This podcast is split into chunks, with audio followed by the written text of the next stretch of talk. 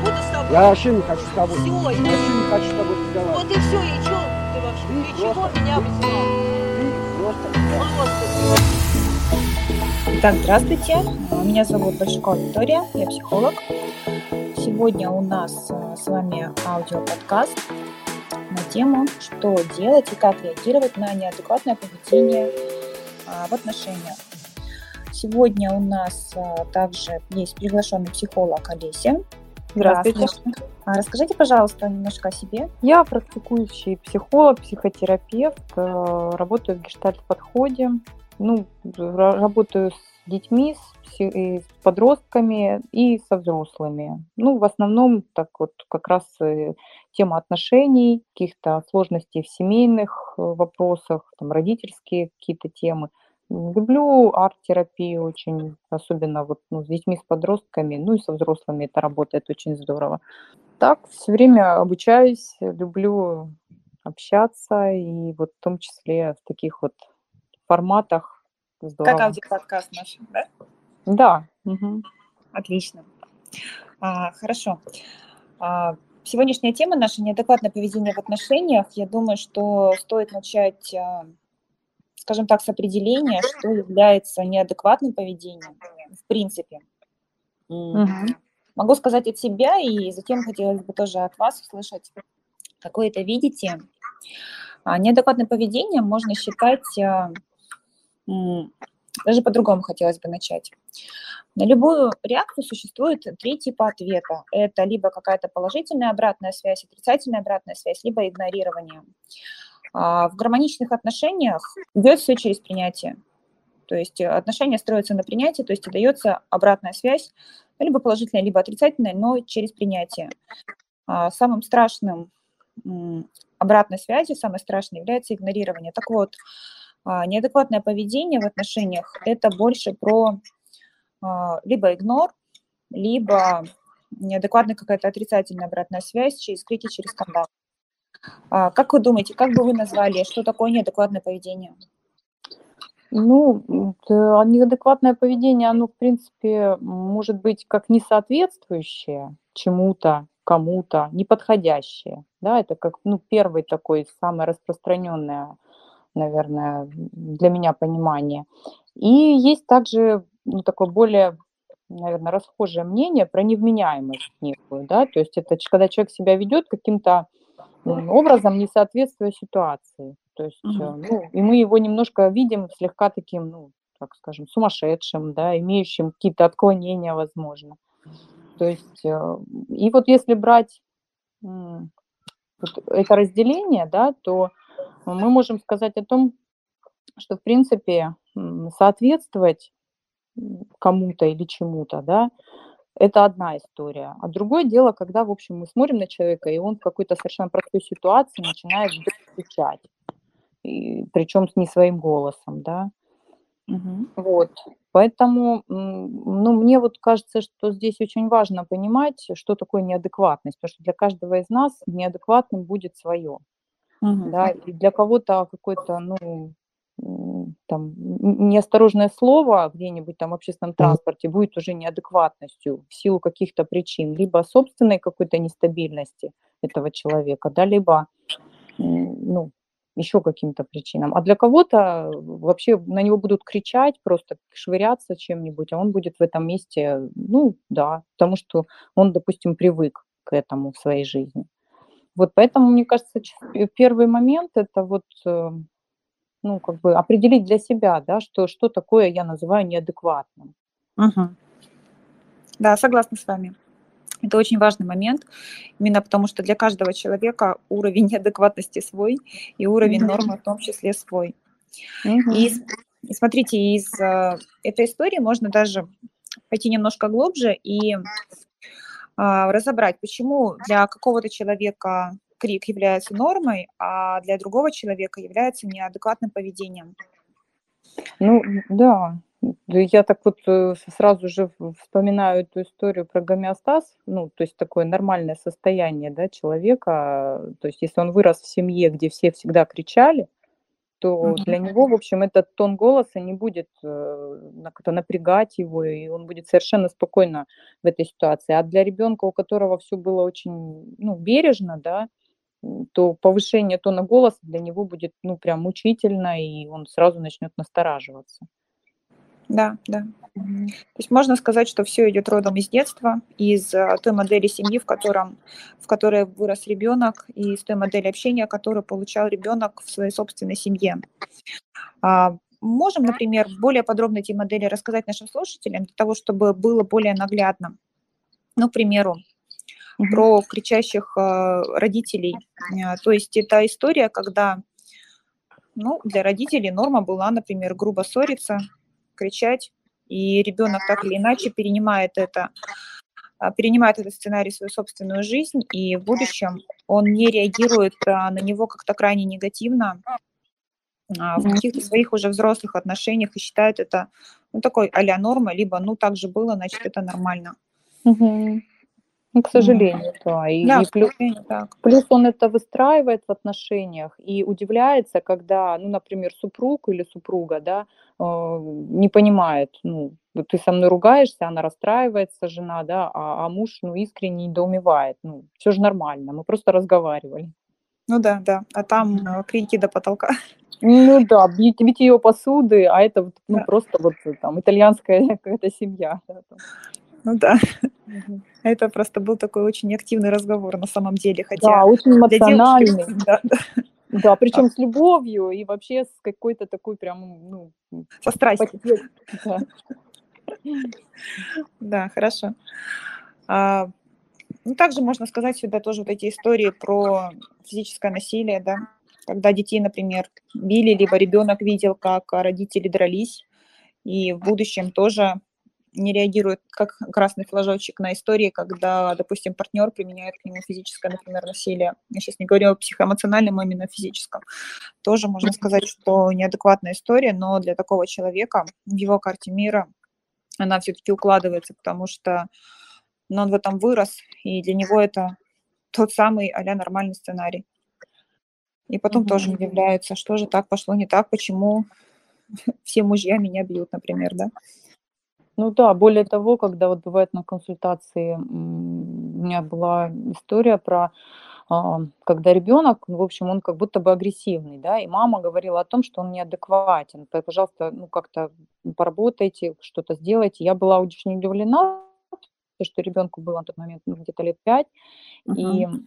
м, когда мы общались и там разговаривали, ну, работали с мальчиком, в итоге я не могла обнаружить этого, ну, какой-то агрессивности, довольно был спокойный. Но когда мы с мамой очередной раз встретились, мама сказала, а, ну, он очень сильно себя ведет плохо, он как бы там кричит и начинает меня бить. Я говорю, и что вы? И она говорит, ну, конечно, я его бью в ответ.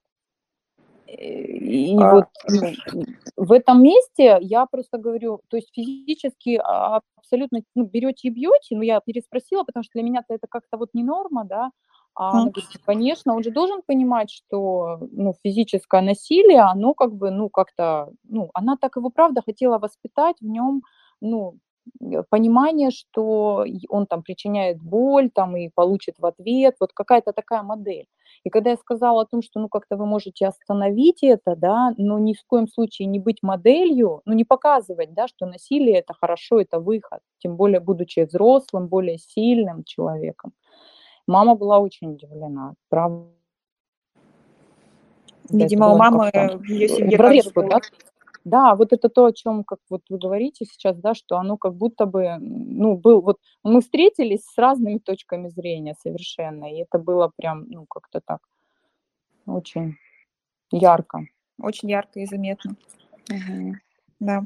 А, допустим, в ее круге общения, либо в ее семье это, наверное, считалось нормой, раз а, она так делала, значит, никто ей ничего не сказал. Да, и, потом удивление в том, что ребенок, в общем, как-то продолжает использовать эту же модель и продолжает физически отстаивать свои границы. Прям вот, ну, да, не словами, не какими-то мыслями там э, поделиться, да, с близким человеком, а вот прям надо сразу брать и Мгм. Это да. Еще хотелось бы порассуждать в тему Например, а, встречаются два человека, например, там девушка, ну, либо парень, один из партнеров, он рос в семье, где не было физического, психологического насилия. Представим такую, ну, практически идеальную картину, что семья, э, вырос ребенок в принятии, где все ему объясняли, и он таким образом и научился взаимодействовать с внешним миром, и, допустим, начинает встречаться с а, другим партнером, у которого карта мира отличается, у которого а, прикрикнуть, оскорбить, как-то покричать, это ну, такие проявления эмоций и считается нормой. Я думаю, что в вашей практике были такие истории. Uh-huh. Как вы были?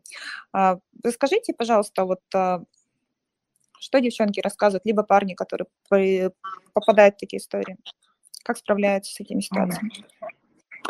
Виктория, знаете, вот у меня, э, вы как-то рассказывали, я думала вот о чем, что интересно, что обычно пары образуются либо очень, ну как это, э, похожие, да, то есть у них вот модели одинаковые, либо очень диаметрально противоположные.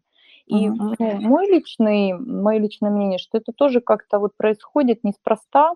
То есть э, мы либо учимся у своего партнера ну, каким-то противоположным качествам, да, вот, э, ну, либо как-то вот мы живем в мире и согласии, там, да, да. И, и, и, и мне кажется важным, что когда люди вот такие разные встречаются, э, то, скорее всего, у них мог быть в детстве какой-то такой внутренний конфликт, а, сформированный от родителей. То есть один родитель в его семье мог быть очень мягкий, а другой быть вот, ну, такой очень там, как бы неадекватный, как бы мы сказали, да.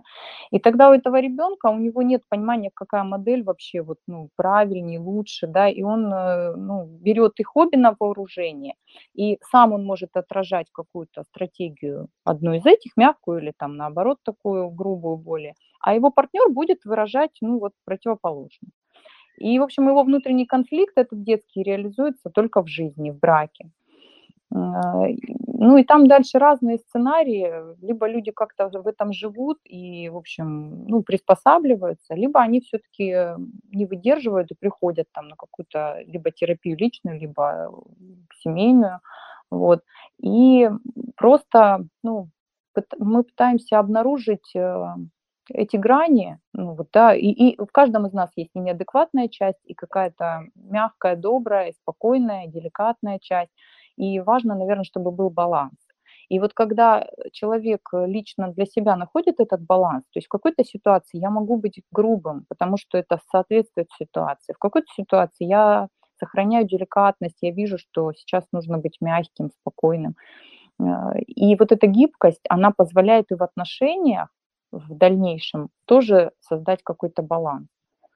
Э, поэтому ну, разные сценарии, конечно, раз, по-разному происходит. Наверное, да, да, да, согласна с вами. Потому что, ну, к примеру, если один из партнеров а, пришел со сценарием ну, с таким позитивным сценарием принятия в отношениях, но он попал в отношения, то есть выбрал отношения с человеком более агрессивным, то, безусловно, значит, в детстве были какие-то истории, может быть, сопряженные с его воспитанием, действительно, может быть, разные родители были именно в таком конфликте, и он выбирает этот сценарий уже в своей взрослой жизни проигрывать. И тут, получается, а, история еще одна из, это когда один партнер более мягкий, второй более агрессивный, и постепенно формируются, ну, например, абьюзивные отношения, к примеру, тоже являются неадекватными. И один из партнеров начинает ну, уже страдать, скажем так. Ну, да. Э, тут э, есть, конечно, ответственность этого человека, ну, там, это некой жертвы, да, в ну его ну, да. отношения. Всегда он есть. Я все-таки больше за такое, ну как, больше за ответственность, да, в отношениях обеих сторон. Вот. Но иногда человек просто действительно не тестирует реальность, он не, даже не понимает в какой-то момент, что он является вот или жертвой является, он не понимает, или он вообще не понимает, что он может в этой ситуации сделать, как изменить. Иногда просто жены, допустим, тоже так себя ведут, ну, настолько обесценивают а, мужа и настолько они провоцируют вот на какие-то такие действия, да, что ну, многие мужчины, они говорят о том, что я даже не понимаю, как я в этой ситуации вообще вот, ну, это сделал, да, я как-то, ну, я был не очень в своем каком-то состоянии адекватном. Состояние эффекта. Состояние эффекта, да. И потом, когда начинаешь отматывать назад вот эту ситуацию, получается, что там была такая пассивная агрессия, ну, в адрес мужа, да, что он просто в какой-то момент, ну, вот э, эмоционально не выдержал и среагировал. Да. То есть она там где-то посмотрела не так, где-то как-то так вот сравнила с кем-то, а тут вот там как-то еще. И в итоге раз, и вдруг он взорвался. И как-то у нее недоумение, вот, а ее ответственность, она просто проскакивает. Она просто по-другому не умеет общаться и через э, свои манипуляции, собственно, привела к тому, что у мужа случилась ответная реакция на ее да, так, да. такое да, отыгрывание произошло эмоциональное, и, в общем, они оба расстроены, а непонятно, почему это случилось. Это да. Угу. А, давайте подумаем на тему, что делать в случае, если возникает неадекватное поведение. Опять-таки важно ограничить какие-то рамки, в которых можно порассуждать на эту тему, потому что действительно для каждого человека уровень неадекватности свой, только то, как а, каждый человек видит. Ну, например, а, если взять ту же ситуацию, когда, допустим, у жены есть пассивная агрессия, и муж реагирует а, вроде как неадекватно на ее пассивную агрессию, хотя если рассмотреть с точки зрения, что на него была агрессия, он защитился, но он защитил свои границы. А, как, например, мог повести себя супруг в этой истории, когда на него происходит пассивная агрессия? Ну, вот э, на самом деле про самим, да, довольно сложно это отследить, но все-таки, ну, как-то я, я думаю, что бывает возможно обращать внимание, немножко отматывать назад и смотреть, а что было до того, как вот э, там произошла эта наша какая-то ссора такая, да. Но это бывает сложно, потому что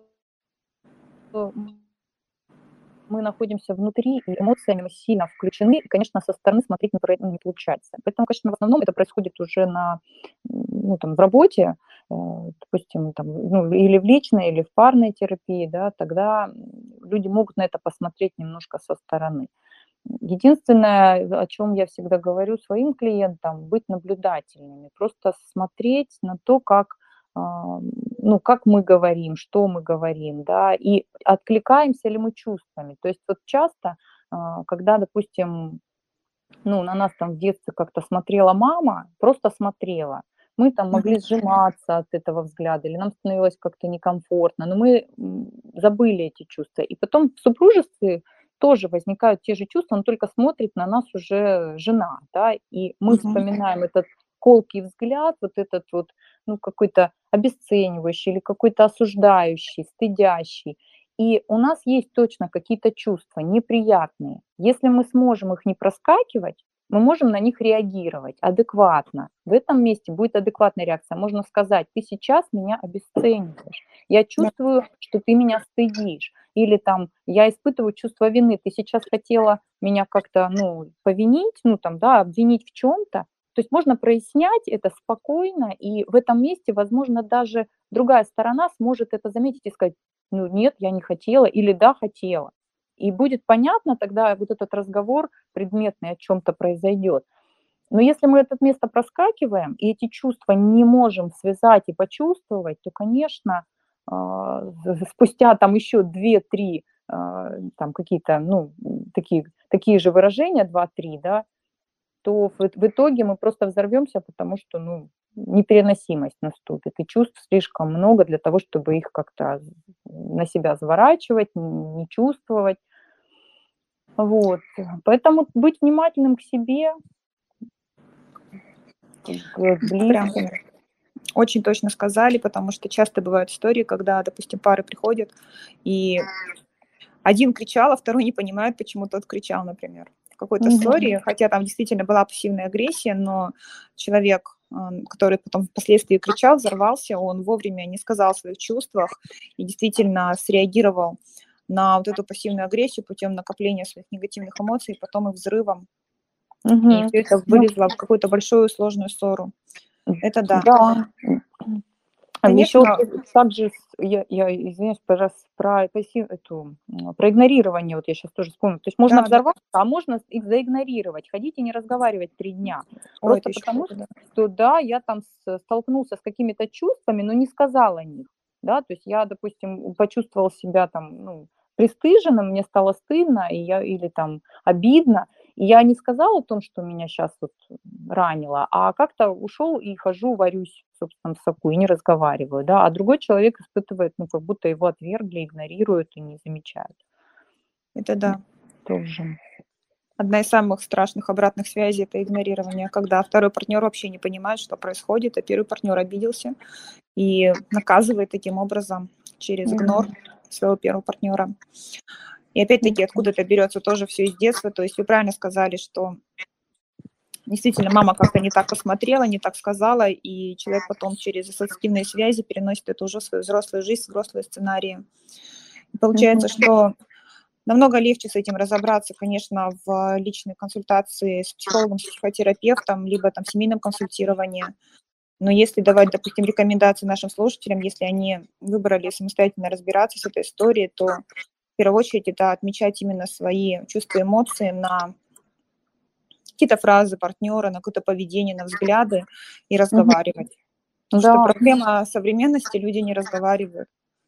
Да, не разговаривают и не абсолютно не, не, не понимают, вот что я сейчас чувствую, да, стыд это или обида, или мне как-то еще злобно мне может быть.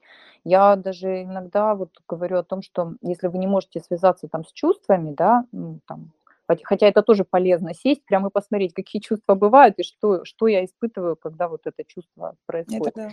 Да вот, но иногда даже просто я вот рекомендую какие-то телесные реакции замечать. Это тело никогда не обманывает. И если Да. вы чувствуете себя расслабленно, вам не хочется сжаться, не хочется вот так поднять плечи, ну как-то, да, напрячь. Можно, у людей даже напрягается там какая-то мускулатура в эти моменты. Вот эти реакции, они точно не соврут. И как, как- когда вы чувствуете их, то, ну, может быть, тоже это как маркер того, что что-то не то происходит. Вот как-то надо бы об этом поговорить. То есть можно даже вот сейчас, в принципе, собрать такой некий спектр маркеров, да, по которым можно определять для самого себя, что что-то идет не так, что я реагирую. То есть это тело, Мгм. это внутри, возможно, какое-то ощущение а, агрессии, либо чувство стыда, чувство вины. То есть чаще всего вот эти эмоции идут для себя. То есть э, если вы заметили эти чувства, то, соответственно, задать себе вопрос, а что привело к этим чувствам, почему я так эти чувства почувствовал, и разговаривать со своим партнером. Да, да, разговаривать это тут совершенно верно, потому что иногда бывает, мы чувства это испытываем, да, но партнер, правда, не хотел нас стыдить, да, или там винить. И когда мы проясняем, он рассказывает свою картинку, и мы понимаем вдруг, что, ну, правда, там нет ни- никакой причины. И тогда уже стоит обратиться к себе и понять, а почему я так сейчас себя почувствовал. Ну, это, конечно, еще более такой ну, там, уровень, да, по- сложнее. Ну да, это уровень но- осознанности такой Да. хороший, такой высокий, мощный. да, но, но это избавляет от конфликта, потому что ты, человек понимает, что ну, обор- оборотная сторона, вот это, ну, да, там, партнер, он не хотел обижать, не хотел винить, там, и, и тогда нет причины вроде как в конфликте дальше. Это да, чаще всего происходит по-другому. Партнер Мгм. начинает винить другого партнера в том, что тот что-то задумал, пассивная агрессия, и прям очень сильно остается в этой позиции, в позиции обвиняющего, в позиции жертвы, что ты хотел на меня напасть, ну, вот в кавычках. И довольно сложно порой вывести из этого состояния и вернуть все-таки человека к его чувствам. В этом, наверное, самая большая проблема будет, Мгм. потому что, да, Да, ну плюс вот эти роли, если мне нравится вот э, треугольник Карпмана в этом Да. всем, да, когда, то есть мы попадаем в какую-то роль одну, там, или жертву, или, или спасателя, или агрессора, то э, сразу же у нас э, роли занимает кто-то другой. Если мы жертва, то обязательно найдется агрессор. Если мы выбираем роль агрессора, то будет какая-то жертва, не, ну, обязательно, да. И, ну, вот тоже полезная такая информация вот про этот Да, треугольник Карпмана. Ну, Мне это кажется, да. там много ответов на то, как не попадать в эти роли, как-то так за замечать, в какой я роли сейчас нахожусь, да, там определенные тоже есть подсказки. Тоже Это да. Подспорье Это такое. Это как такой компас, э, компас для понимания, что что-то идет не так, это когда ты находишься в этом треугольнике, потому что всегда действительно есть все эти три роли, либо ты сам в них играешь э, с партнером вдвоем, либо там втроем с ребенком, если, допустим, в семье есть маленький член семьи. Да, да, спасатель и, этот, который мечется, ну, да, между который мечется, да, между двух огней, и все, собственно, конфликты и вот это вот неадекватное поведение, оно все родом из этого треугольника в том числе. Угу. Ну да, а если немножко так э, подниматься над этим и все-таки видеть в человеке человека, да, не смотреть на Да. него как на какого-то злобного тирана или там не видеть в нем беспомощного совершенно человека, который ни с чем не справляется, а просто понимать, что ну, мы каждый момент жизни бываем в разном состоянии. И сегодня этот же мой прекрасный муж вдруг ну, как-то вот не очень добр, может, у него проблемы на работе, а вот завтра он совсем по-другому себя ведет. Если это помнить, то ну, тоже помогает все-таки более цельно видеть человека, а не наделять его какими-то качествами такими однобокими.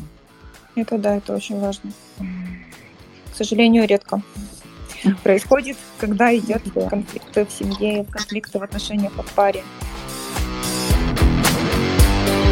Слушайте продолжение во второй серии.